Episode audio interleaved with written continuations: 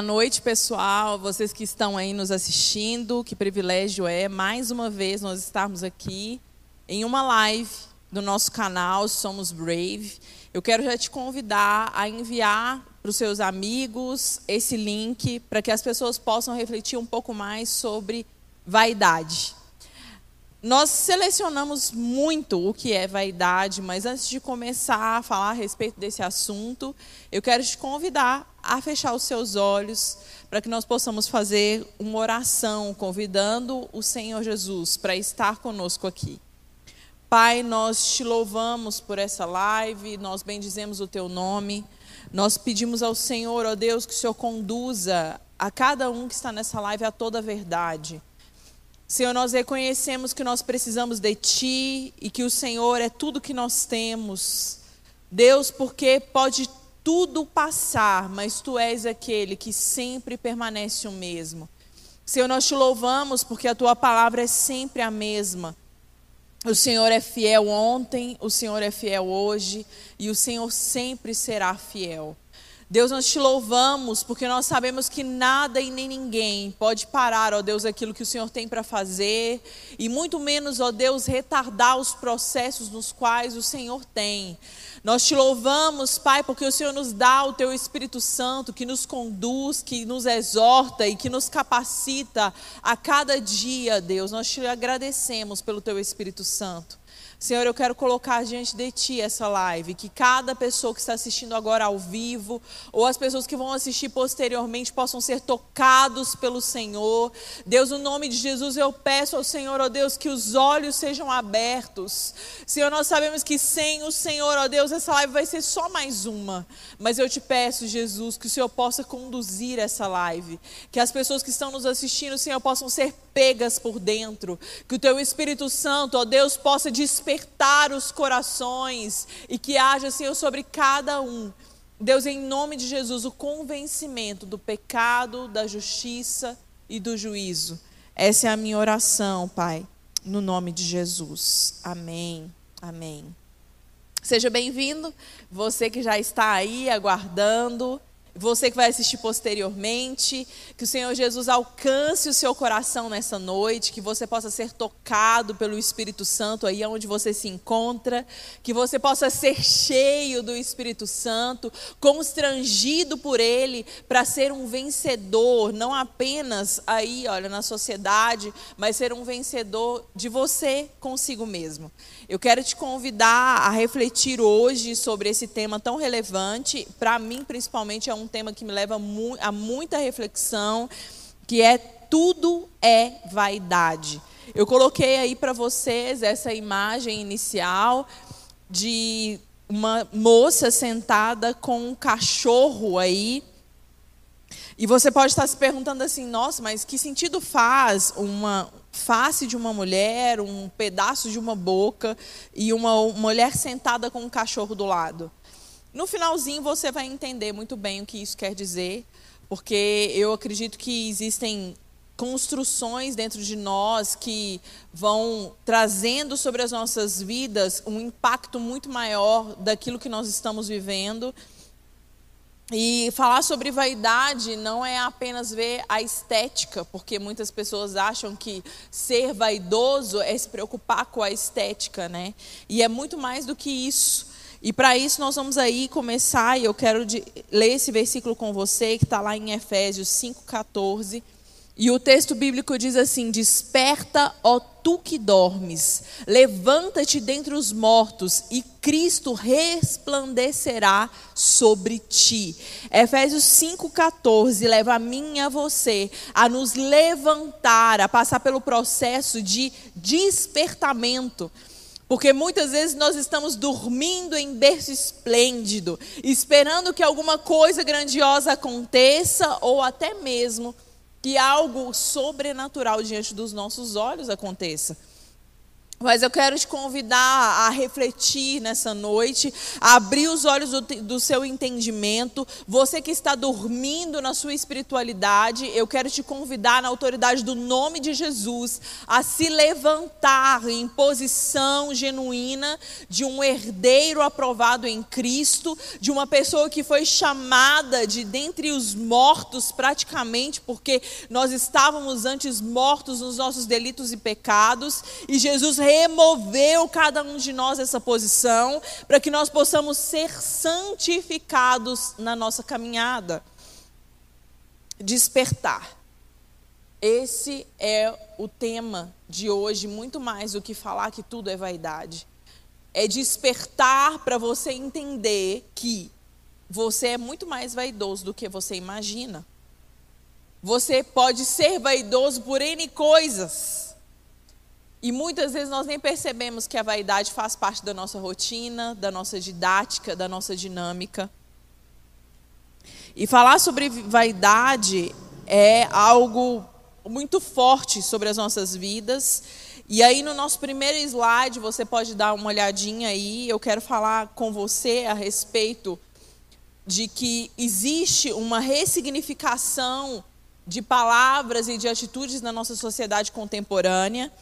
Lembrando que o Brave, ele trata de três pilares, então eu, hoje nós não vamos falar a respeito do feminismo ou da feminilidade cristã. Hoje nós vamos falar sobre emocionalidade saudável. Nós temos três pilares no Brave. O primeiro é feminilidade cristã, o segundo é cosmovisão bíblica e o terceiro é emocionalidade saudável. Nessas lives aqui, juntamente com você, nas sextas-feiras, às 20 horas, ao vivo, nós vamos tratar sempre de assuntos vinculados a esses três pilares Hoje nós vamos falar sobre emocionalidade saudável, porque a nossa natureza caída e adâmica, ela nos tira dessa emocionalidade saudável, nos colocando num processo de dependência e autodependência e corrupção e N outras coisas. E além de tudo isso, a nossa cultura, ela é encharcada por ideologias que traz para cada um de nós um posicionamento de ressignificar situações e atitudes dia após dia. E uma das coisas que as pessoas têm ressignificado muito, aí nesse primeiro slide você pode ver que é pecados são ressignificados em atitudes. Pecados e virtudes têm sido ressignificados. As pessoas têm transformado os pecados em virtudes. E aí você pode assim, Xéria, mas como assim? Como você está querendo dizer isso? Pecados, eles são muito claros. Hoje nós temos conhecidos aí, até mesmo fora das escrituras bíblicas, na cultura judaico-cristã, algo que são os sete pecados capitais, sendo que um deles é a vaidade. Existem N outros, né, os outros seis.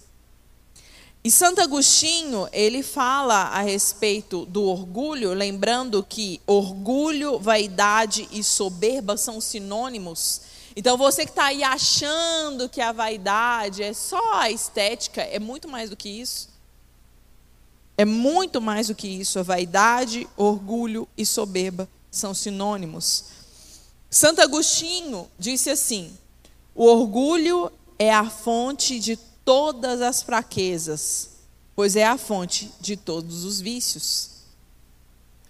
Nós podemos perceber que quando nós olhamos para trás, lá no início de todas as coisas, no próximo, slide, no próximo slide fala que Lúcifer foi o primeiro a trabalhar a ideia do eu em detrimento do nós. Lúcifer olhou para dentro de si. Ele foi o primeiro a olhar para ele mesmo e achar que ele era bonito, que ele era autossuficiente, que ele poderia se tornar um ser independente. Ele foi o primeiro. As pessoas acham que o pecado da vaidade aconteceu posterior e, na verdade, a queda de Lúcifer, ela foi permeada por essas três características que são similares: vaidade, orgulho e soberba. Lúcifer foi o primeiro a trabalhar essa ideia, que era o eu. Enquanto Deus pensava na coletividade, na criação de maneira geral, Lúcifer pensava nas suas características, ele pensava nos seus, nos, nos seus talentos, ele pensava na sua estética. Enquanto Deus pensava como Ele estava criando todas as coisas, como tudo estava tão perfeito e que tudo aquilo era muito bom, Lúcifer olhava apenas para si. Ele foi o primeiro o primeiro a pensar dessa forma. O texto bíblico que nos leva a refletir a respeito dessa característica de Lúcifer está aí em Isaías 14, no versículo de 12 ao 14, diz assim: Como caíste deste céu, ó Lúcifer, filho da alva, como foste cortado por terra, tu que debilitavas as nações.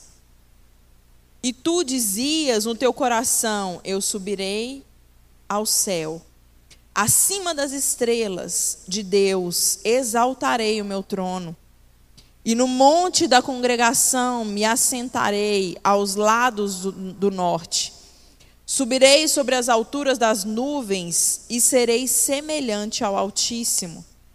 As palavras do Mestre, filho de Davi, rei de Jerusalém, que grande inutilidade, pois diz o mestre, aí já está em Eclesiastes. Vamos comentar aqui primeiro esse de Isaías e depois eu vou passar para o outro, outro texto bíblico.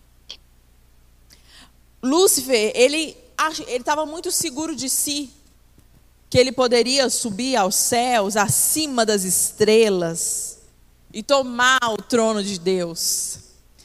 Lúcifer olhava para si como um ser capacitado ou autossuficiente, que não precisava ouvir e nem depender de nada e nem de ninguém, e muito menos do Criador. Ele se considerou superior a todas as coisas, inclusive ao próprio Deus. Lúcifer olhou para toda a estrutura eclesiástica e achou que nenhum dos anjos era palho para ele. Lúcifer olhou para o Criador do universo e achou que aquele Criador era apenas um Criador. E que ele poderia ser muito maior do que aquele Criador. Interessante é perceber que após Lúcifer, nós vemos Adão e Eva caindo com o mesmo pecado da vaidade. As pessoas dizem que o pecado de Adão e Eva era o pecado da desobediência, mas ele começa na vaidade, na soberba, no achar que poderia ser igual a Deus. Quando a serpente chega para Eva e fala com ela assim: Olha, Eva, o que foi mesmo que Deus te disse? E Eva fala assim: Não, não é bem. Aí a serpente fala assim: Não é bem assim como ele te falou. Ele está colocando como se você não pudesse ser como ele. Então você pode comer. A vaidade estava encharcada no coração de Eva. Ela se posicionou em um lugar no qual ela poderia ser, mais uma vez, semelhante a Deus. O livro de Eclesiastes é um livro escrito por Salomão. É um livro que tem um nome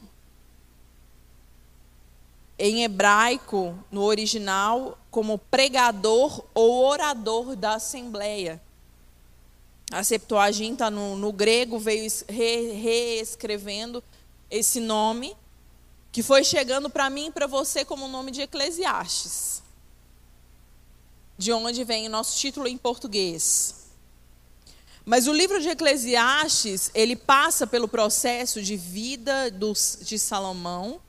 E o interessante é observar que quando Salomão foi dizer o que ele queria, ele diz, ele poderia ter escolhido tantas coisas. Ele poderia ter escolhido riqueza, ele poderia ter escolhido sucesso, ele poderia ter escolhido várias questões da vida cotidiana de um homem ou de uma autoridade. Mas ele escolheu sabedoria. E aqui eu quero fazer um paralelo com Salomão e Moisés. Porque Salomão, ele não tinha um mentor. Ele não era dependente nas decisões dele. Por ter uma sabedoria divina, ele não precisava de ninguém, ele andava desconectado, ele era dono das suas atitudes, dono das suas decisões, ele, ele fazia e executava da maneira que ele achava certo, da maneira que era correto, ele não prestava contas para ninguém. Salomão não prestava contas para ninguém. E aí eu quero te perguntar, você que está aí assistindo essa live, você, como Salomão, não presta contas para ninguém? Você é como Salomão a achar que você sozinho é suficiente e que você não precisa falar para o seu pastor ou para o seu líder ou por quem for a pessoa, como Salomão? Interessante porque Moisés, ele não precisava de mentores, mas ele escolheu caminhar com pessoas. Ele escolheu caminhar junto com líderes e ele prestava contas para esses líderes. Interessante porque o sogro de Moisés, Jetro, foi uma pessoa que era conselheiro de Moisés. E ele se submetia ao sogro, um homem mais velho, um homem com um pouco mais de experiência do que ele, um homem com uma outra cultura totalmente diferente da dele, mas ele se submetia àquilo que Jetro direcionava. O rei da sabedoria, Salomão, foi a decadência no final por causa da mesma. Porque não prestava contas, porque se achava demais, e em contraponto, Moisés, que era aquele que prestava contas, foi gradativamente, progressivamente amadurecendo na sua liderança. Isaías trata dessa questão de Lúcifer, mas logo após, eu quero falar para vocês, lá em Eclesiastes 1, de 1 ao 4, diz assim: as palavras do mestre, filho de Davi, rei de Jerusalém. Que grande inutilidade, diz o mestre. Que grande inutilidade, nada faz sentido. O que o homem ganha com todo o seu trabalho, em tanto se esforça debaixo do céu? Gerações vêm e gerações vão, mas a terra permanece para sempre. Em outras versões diz: Vaidade, vaidade, nada faz sentido. Nada faz sentido diante da vaidade. Depois de todo o processo de frustração que Salomão teve, vendo que a sua estrutura psíquica foi construída em cima da sua autoafirmação, ele viu que tudo era vaidade. E agora eu quero falar para vocês a respeito de alguns tópicos vinculados à vaidade. A vaidade é um desvio no qual eu amo um ser criado, que no caso seria eu. Isso é vaidade. Vaidade é um desvio no qual você deixa de olhar para as pessoas e olha para si mesmo. É um posicionamento do coração. É uma atitude vinculada ao seu próprio eu, na qual as prioridades são todas vinculadas a você, as estruturas montadas para desenvolvimento não incluem pessoas, e tudo o que se diz respeito ao, ao envolvimento da sua vida não cabe a outras pessoas, apenas o seu universo. Interessante, porque quando você olha aqui, você pensa na história de Narciso. Eu não vou dizer para você de onde vem a história e nem nada disso, só vou citá-la aqui. Se você depois quiser pesquisar, é só você dar um Google aí. Narciso, ele ficou encantado quando ele se viu pelo reflexo da sua aparência em um lago. E por ele ficar tão encantado, ele não conseguia sair daquela posição e ele acabou falecendo ali naquele lugar. O objeto da vaidade de Narciso foi ele mesmo. O que é mais interessante observar sobre essa questão de um posicionamento que não envolve outras pessoas, também coloca em contraponto uma posição de infidelidade consigo mesmo. Por trás de alguém fiel, dedicado e exemplar, pode existir uma motivação de comparação com os que estão aquém. Você pode ser uma pessoa perfeita, muito bom profissional, um excelente filho, uma ótima esposa, um ótimo marido. Mas a sua motivação, na verdade, não é ser uma pessoa de excelência, é você poder comparar aquele que está a quem com você mesmo. Uma posição, por exemplo, aí eu vou trazer para o nosso meio eclesiástico, de uma pessoa que ora, que jejua, que lê a Bíblia o ano todo. Pode ser para quando chegar lá no final do ano, na virada, que nós estamos quase chegando, você virar para o irmão e falar assim: Nossa, mas você não leu a Bíblia todo esse ano? E aí nós nos deparamos com algo que é um orgulho e uma vaidade evangélica, vamos dizer assim. Quanto tempo você ora e quanto tempo você jejua? É para aprovar você mesmo e comparar o irmão que não faz? Ou é para que você se converta dos seus maus caminhos e se posicione corretamente como as Escrituras nos dizem? Por trás de alguém que é fiel e por alguém que é muito dedicado, pode estar uma vaidade exacerbada. Eu me lembro, eu tinha um amigo que era um colega de classe na, na faculdade. E eu ficava muito intrigada com esse rapaz. Ele era um rapaz extremamente inteligente. Ele sabia muito de artes clássicas, eu conversava com ele a respeito de poesia, eu conversava com ele a respeito de tratamentos médicos, eu conversava com ele a respeito de tantos temas e tudo ele sabia conversar. E um certo dia eu fui ficando incomodada com aquela questão dele, porque ele ele era uma pessoa que se relacionava com uma outra do mesmo sexo. E desde criança ele foi muito rejeitado pela família.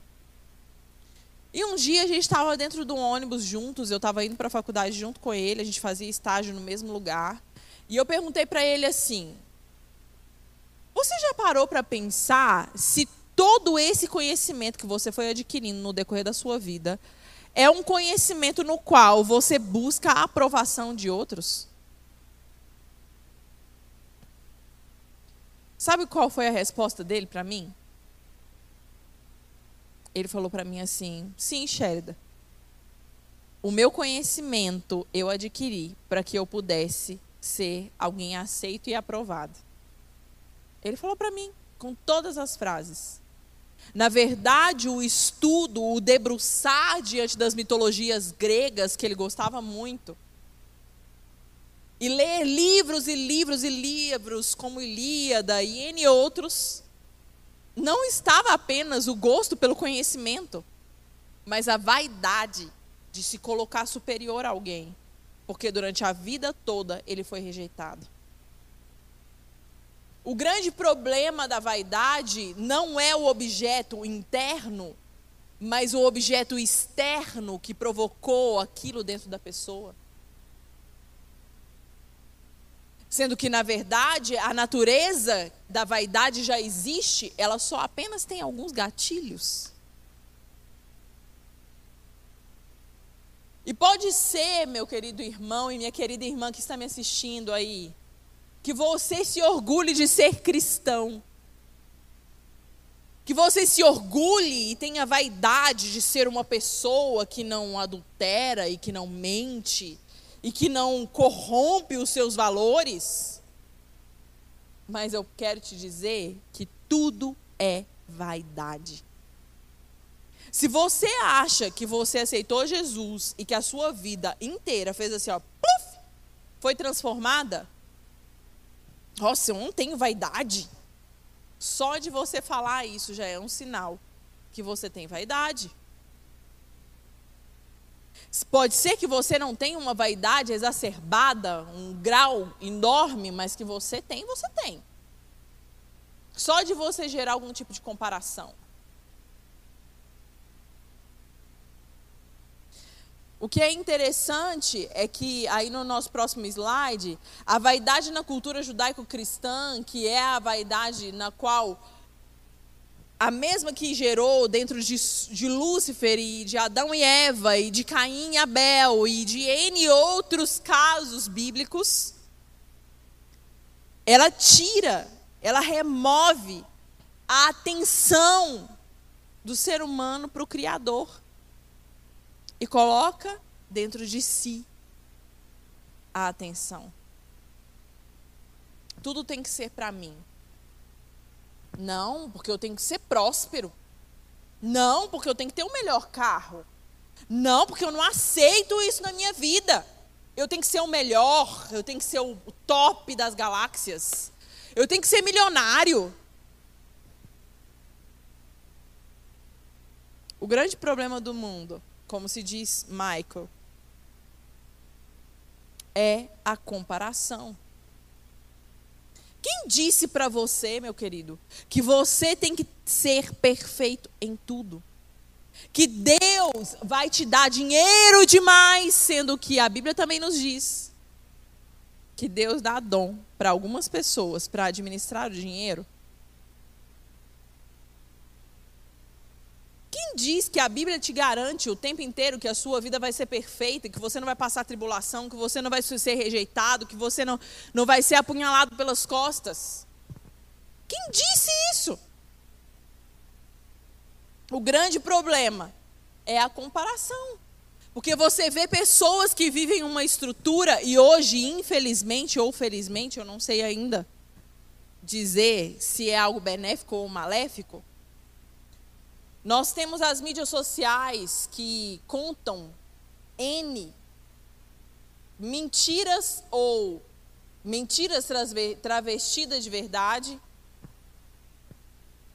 na qual tenta mostrar para mim e para você todos os dias que existe uma vida perfeita. Eu quero te dizer que pessoas que estão na mídia social existe por trás daquelas pessoas vários filtros. Filtros nos textos, filtros no rosto, filtro nas fotos, filtros e filtros e filtros. E muitos desses filtros é travestidos de mentiras.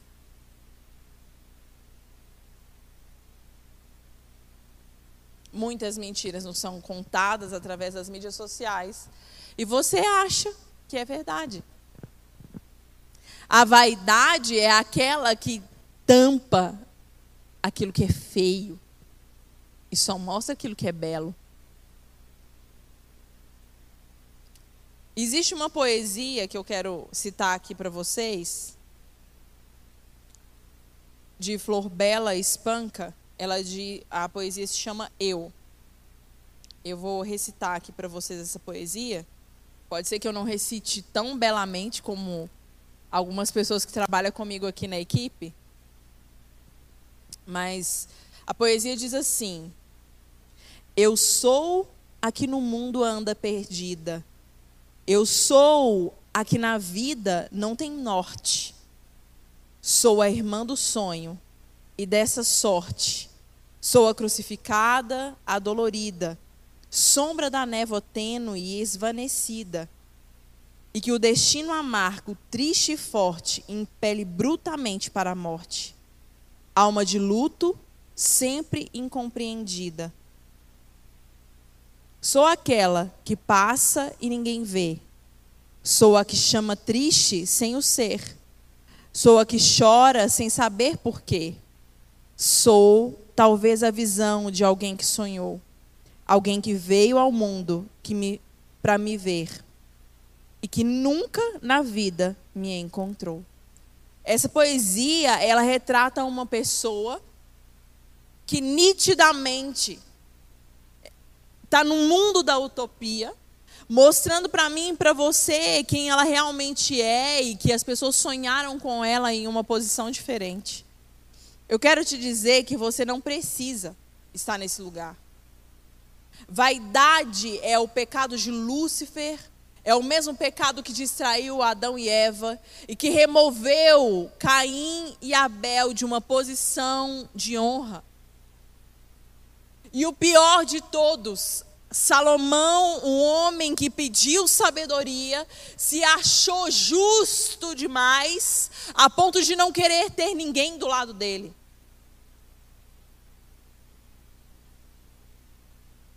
A vaidade remove de mim e de você as coisas tristes. A vaidade remove de mim e de você situações da vida cotidiana, como a morte.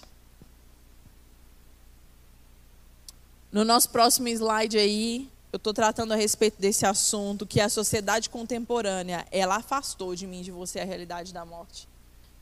Antigamente, eu creio que eu ainda era criança, os velórios eram dentro das casas. E tinha festa, era comida, era doce, era no interior ainda você ainda se vê situações como essa. Mas dia após dia, essa situação de dor, ela foi sendo afastada do ser humano. E esse afastar tira de você a realidade de que existem coisas ruins na vida do ser humano também. E você é pego de surpresa como nunca antes. A ressignificação da vaidade, ela traz para mim e para você posiciona um posicionamento de que nós somos imortais. Que a morte não chega para nenhum de nós e pensar na morte é uma bobagem. E que nada disso faz sentido, porque vaidade é pensar no presente, é ser esteticamente bonito, é ser nutrido por uma complexidade que existe na sociedade atual, tornando você uma pessoa influente nas mídias sociais com um milhão, dois milhões de seguidores. A mídia, ela não quer falar o que é a verdade, porque isso não atrai. Isso não atrai olhares. Falar sobre a morte é uma bobagem. Falar o pós a morte é pior ainda. E aí, o que é pior é que existe uma teologia fundamentada na autoajuda.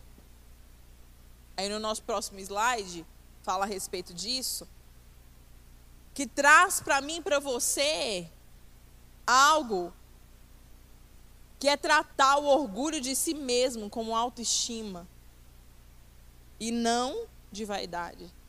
A ressignificação, mais uma vez colocada, falando que, ah, não, vaidade, não, é autoestima. É você estar bem, é você se sentir bem, é você se colocar bem diante de qualquer lugar. É você se sentir superior às pessoas, é você não poder se humilhar em momento nenhum. A autoajuda inserida dentro da teologia coloca em mim e em você um crentez preocupante. Trazendo para você que você é o dodóizinho, que Deus tem que estar sempre a seu dispor, que Deus sempre precisa te responder, que tem que ser no seu tempo, que tem que ser na sua hora. Eu declaro que isso vai acontecer.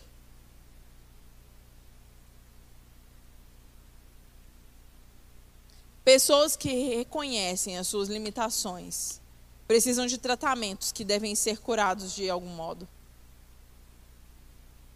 Pessoas que reconhecem as suas limitações, elas são desumanizadas, ao invés de se tornarem seres humanos como todos os outros. São pessoas que causam escândalo. Se um líder reconhecer as suas limitações, ele está fora, porque está fora do padrão santo. Existe uma cultura construída ao longo dos anos no qual os líderes e pastores são colocados em um nível elevado de postura.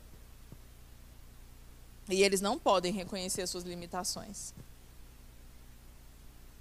Isso é o que a teologia de autoajuda tem feito conosco.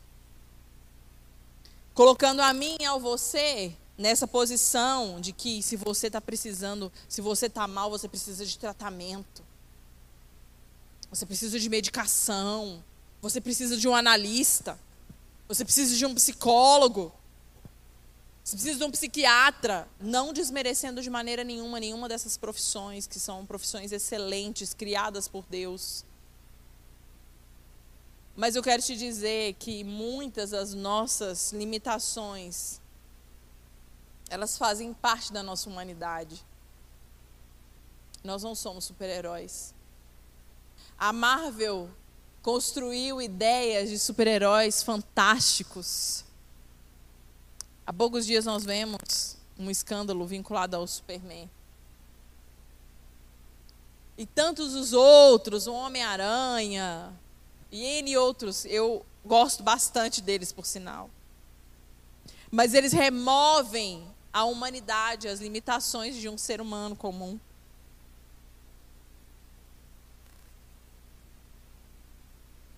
Um outro contexto da teologia de autoajuda diz que, no próximo slide, fala assim: se eu não me amar, como vou amar o próximo? É sempre o eu antes do nós. Interessante porque quando eu falei para vocês aqui um pouquinho antes, Lúcifer, ele foi o primeiro, o primeiro a se colocar como eu, eu e eu. Ele foi o primeiro.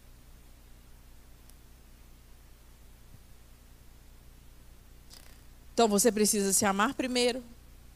Você tem que fazer as coisas primeiro para você. Você tem que ser resposta para si próprio primeiro. Tudo é o eu. E aí nós podemos linkar várias histórias, né? A história de Narciso, a história de Lúcifer e N outras histórias bíblicas. Substituindo a crença que eu era pecador, decaído, que deveria ser santificado com jejuns e orações. Todas as vezes que você diz que você tem que se amar primeiro e que você tem que ter primeiro para você, você está substituindo o seu eu caído por um eu perfeito. Um eu prioritário. Um eu que precisa de toda atenção primeiro. Sendo que nós somos seres caídos. Sem a graça e a misericórdia, nós nada podemos fazer. Meus irmãos e minhas irmãs que estão me ouvindo, se não fosse Jesus ah, se não fosse Jesus. Existe uma outra poesia que diz assim: se eu fosse eu, eu faria isso ou eu faria aquilo. E em contrapartida, eu quero te dizer: se não fosse Jesus, quem seria você? Se não fosse Jesus, o que você faria? Olha, eu posso dizer para você se não fosse Jesus na minha vida, eu provavelmente não estaria aqui falando para vocês. Nesse exato momento, se não fosse Jesus, eu não estaria aqui. Jesus é aquele que transforma o nosso eu no nós. Ele tira o nosso olhar de nós mesmos para olhar para o coletivo para diminuir o nosso ego e o nosso egocentrismo em olhar para uma estrutura que se chama igreja. Em olhar para as pessoas com um olhar de empatia, de graça e de misericórdia, sem crítica ou persuasão, com a postura muitas vezes pecaminosa do outro. Só Jesus pode fazer isso. De transformar uma identidade caída e egocentrista de um ser humano em um posicionamento de servo, em um posicionamento de tratar o outro como superior a si, a si mesmo. Só Jesus pode fazer isso. Em uma sociedade onde todos querem ser servidos, aonde tudo é para si mesmo, só Jesus pode transformar a vida de um ser humano. Em deixar de olhar para si, para suas dores, para os seus lamentos, até mesmo para sua autocomiseração, e olhar para o que está do seu lado, gritando por socorro, e não conhece o consolo do Espírito Santo. Sem Jesus, sem Jesus, a nossa emocionalidade é corrompida pelo pecado que existe dentro de nós sem Jesus. Nossa natureza adâmica governa. E nós somos maliciosos, vaidosos, pecaminosos. Sem Jesus e sem olhar para a cruz do Calvário, nós nos perdemos dia após dia. E eu não estou dizendo para você, meu irmão, que você precisa se converter apenas uma vez. Todos os dias, dia após dia, nós precisamos amar a cruz do Calvário, olhar para o sacrifício de Jesus que esteve ali. Porque sem Jesus nós nada podemos fazer. Se você acha que você pode fazer alguma coisa sem Jesus, se você acha que quando você sai na segunda-feira para o seu trabalho, você vai lá e faz tudo pela força do seu braço. Você já está exercendo vaidade. Se você é formado em algum grau academicamente dizendo, e você acha que você aprendeu aquilo pela força do seu intelecto, de provar para si mesmo que você é vaidoso.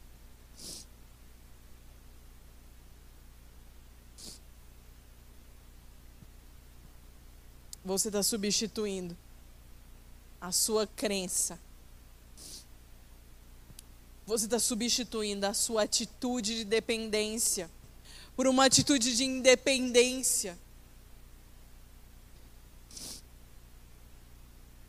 Nós estamos vivendo dia após dia em um mundo líquido e fluido, onde todas as coisas são relativizadas, inclusive o Evangelho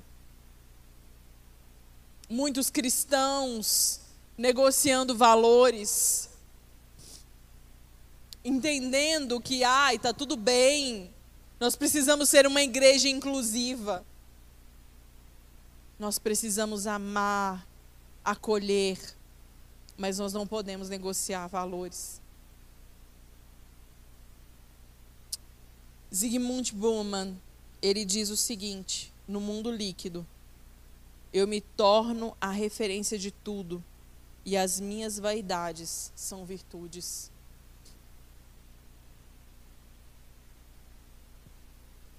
As suas vaidades, elas não são virtudes. Elas são pecados. E a Bíblia nos diz muito claramente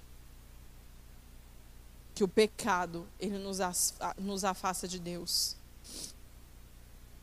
No mundo líquido, aonde tudo é relativo, aonde as coisas são negociadas, até mesmo ouvir a voz de Deus é algo que torna pessoas vaidosas. Ai, porque Deus falou comigo.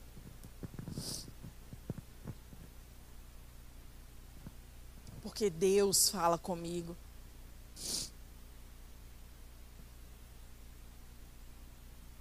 Que Deus tenha misericórdia da nossa geração, que tem se apoiado no seu próprio conhecimento, numa intelectualidade, numa sabedoria humana.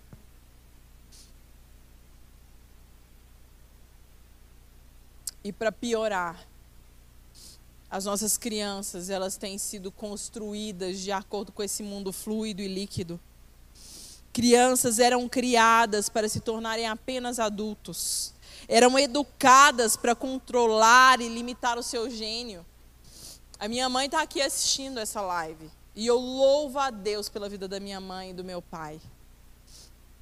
Eu era uma criança extremamente geniosa, muito pirracenta, extremamente manipuladora. Minha mãe está aí assistindo e deve estar tá lá concordando comigo. Mas a minha mãe me corrigiu. Me ensinou o caminho que eu deveria andar. E ela me ensinou que eu deveria ser uma adulta com princípios cristãos, educada segundo a palavra de Deus, com caráter respaldado na ética e na moral judaico-cristã. Mas hoje, as crianças não são mais educadas para serem adultos que controlam as suas emoções e sabem que elas precisam tomar as rédeas das próprias vidas. Elas são extremamente protegidas a ponto de escolas no estado de São Paulo fazerem campeonatos e todas as crianças receberem medalhas. Todas as crianças. As que ganharam e as que não ganharam. Porque nós temos que cuidar das emoções das crianças. Nós estamos vendo adolescentes, muitos e muitos adolescentes, passando por um processo de suicídio, de se cortarem, porque as crianças não são ensinadas a serem adultos e a controlarem e limitar o seu gênio. As crianças são colocadas como dodóizinhas. Criança é criança. A Bíblia diz que a estutícia está ligada ao coração da criança. E ela precisa ser ensinada, ela precisa ser corrigida, ela precisa ser direcionada. Mas nós não poupamos, nós estamos poupando as crianças. E quando elas chegam numa idade na qual elas precisam se controlar?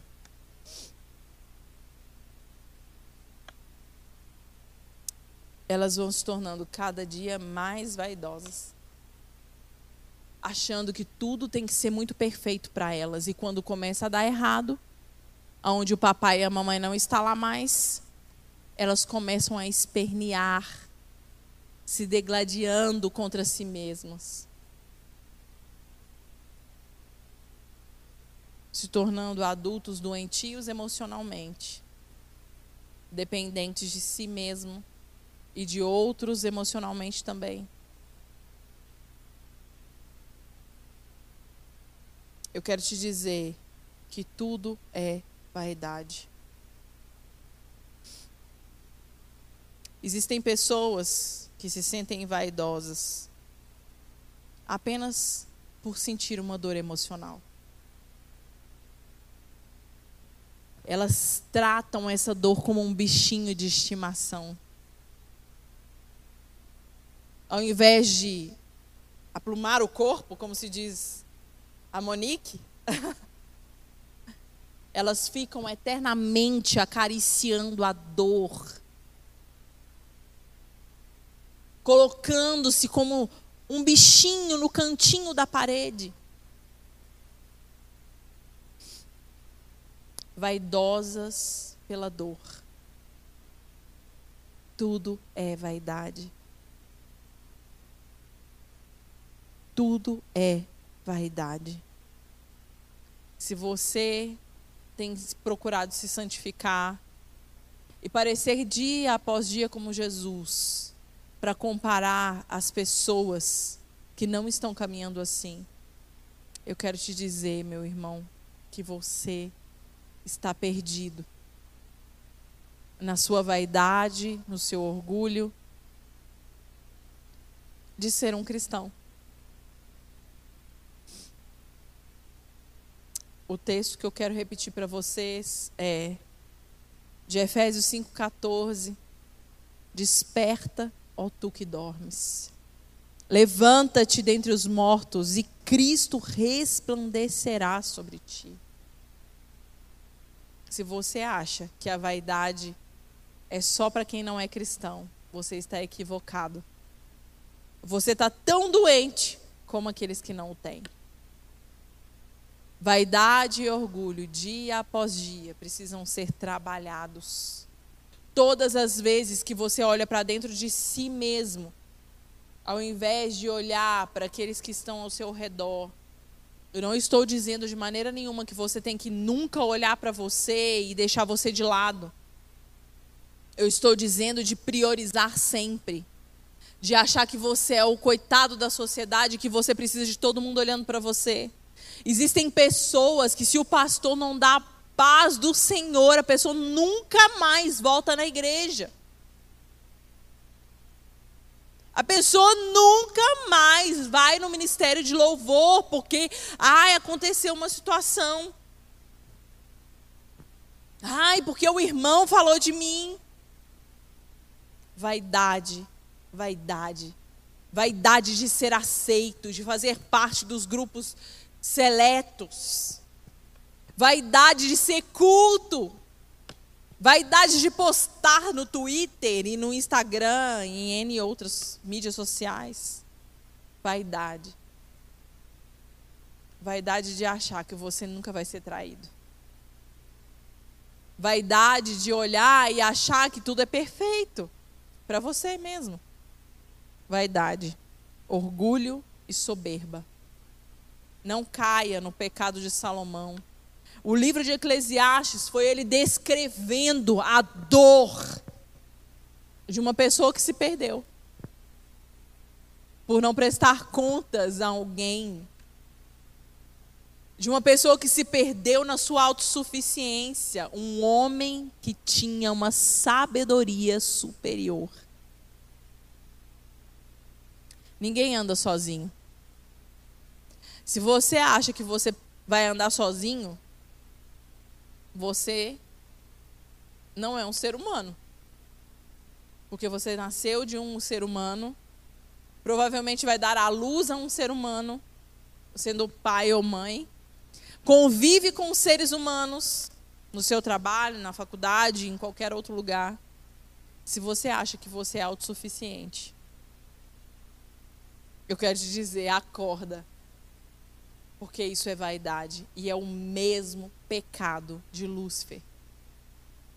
E o interessante é que a Bíblia também diz: desperta ao tu que dormes, mas também diz que Deus resiste ao soberbo. Que você possa se posicionar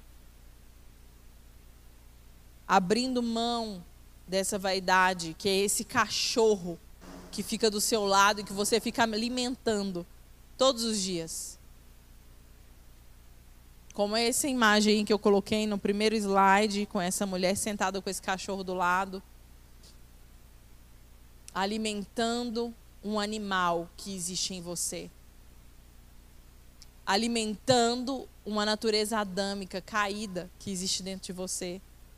É esse cachorro que está aí. Eu quero terminar essa live dizendo para você que tudo é vaidade. Se você compara pessoas, pessoas que estão abaixo de você com você, isso é vaidade.